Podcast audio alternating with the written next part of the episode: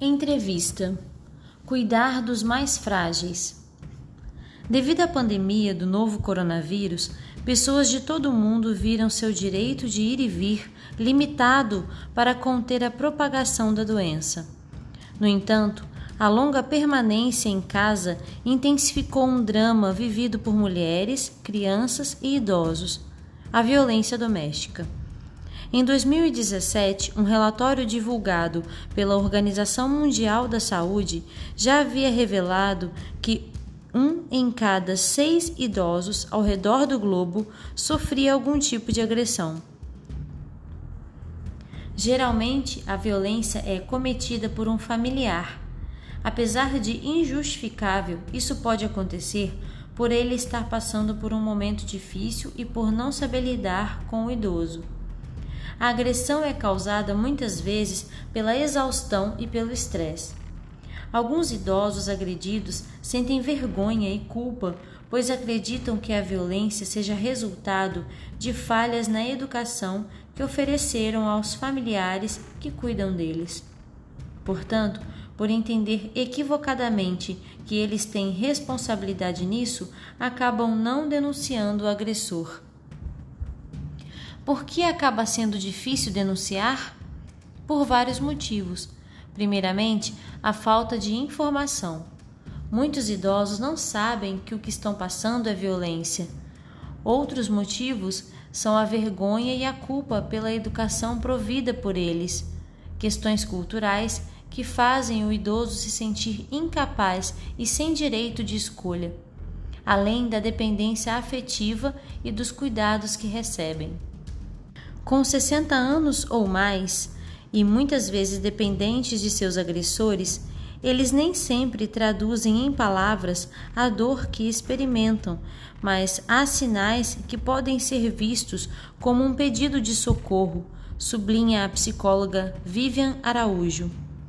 Há quase 10 anos, ela tem voltado seu olhar para a velhice e o envelhecimento quando iniciou o mestrado em Gerontologia Social na Pontifícia Universidade Católica de São Paulo. Nesta entrevista, ela reforça a atenção e o cuidado que devem ser dispensados para acabar com o ciclo de violência a esse grupo, que, em 2050, deve representar 2 bilhões de pessoas em todo o mundo. O que caracteriza a violência contra uma pessoa idosa? Um idoso pode sofrer vários tipos de violência.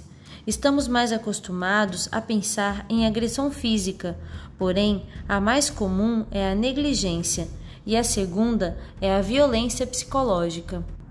A OMS define violência psicológica da seguinte forma: um ato único ou repetido ou falta de ação apropriada ocorrendo em qualquer relacionamento onde exista uma expectativa de confiança que cause danos ou sofrimento a uma pessoa idosa.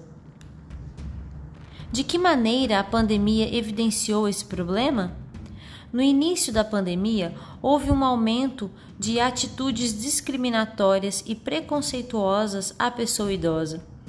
Depois, a crise econômica decorrente dessa situação desencadeou ou agravou um aumento dos casos de abuso financeiro contra os mais velhos.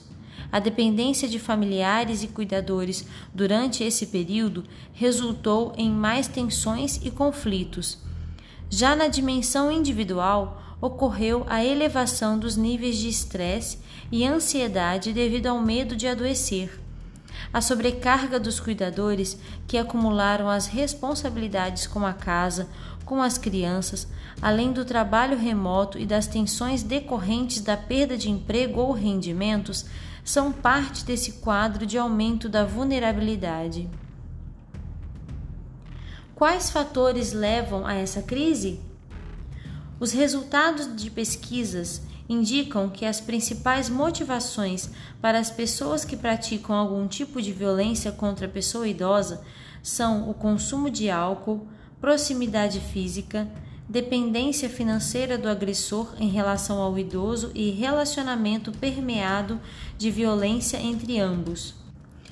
Quais são os principais sinais de que um idoso é vítima de violência?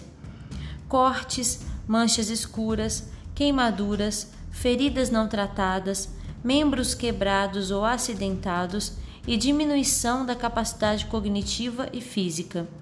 Já os sinais de negligência são desidratação e ou desnutrição, descuido com a higiene pessoal, geladeira vazia e alimentos estragados, medicamentos por tomar ou inexistentes, sonolência constante, pode ser sinal de uso excessivo de remédios, além de consultas médicas esquecidas e ou não marcadas. Já a violência psicológica pode ser observada quando o idoso parece temer seus cuidadores, não os quer chatear, passa a ter medo de coisas que antes não tinha, não quer ficar sozinho, implora que a pessoa que está com ele não vá embora depois de uma visita habitual, não responde ou dá explicações evasivas sobre o seu estado ou algo que lhe tenha acontecido. Como garantir mais proteção a eles? Precisamos informar as pessoas. Se tivermos sorte, viveremos muito, e se vivermos muito, seremos idosos. Se conseguirmos entender o que acontece com a população dessa faixa etária, daremos condições de uma vida melhor aos idosos de hoje e aos que serão idosos no futuro. Pensando nos fatores relacionais, é preciso buscar formas não violentas para a resolução de conflitos. Como parte da violência é causada muitas vezes pela exaustão dos cuidadores, é importante dividir as tarefas domésticas para não sobrecarregarem uma única pessoa. Também é preciso pedir ajuda e denunciar as situações de violências sofridas.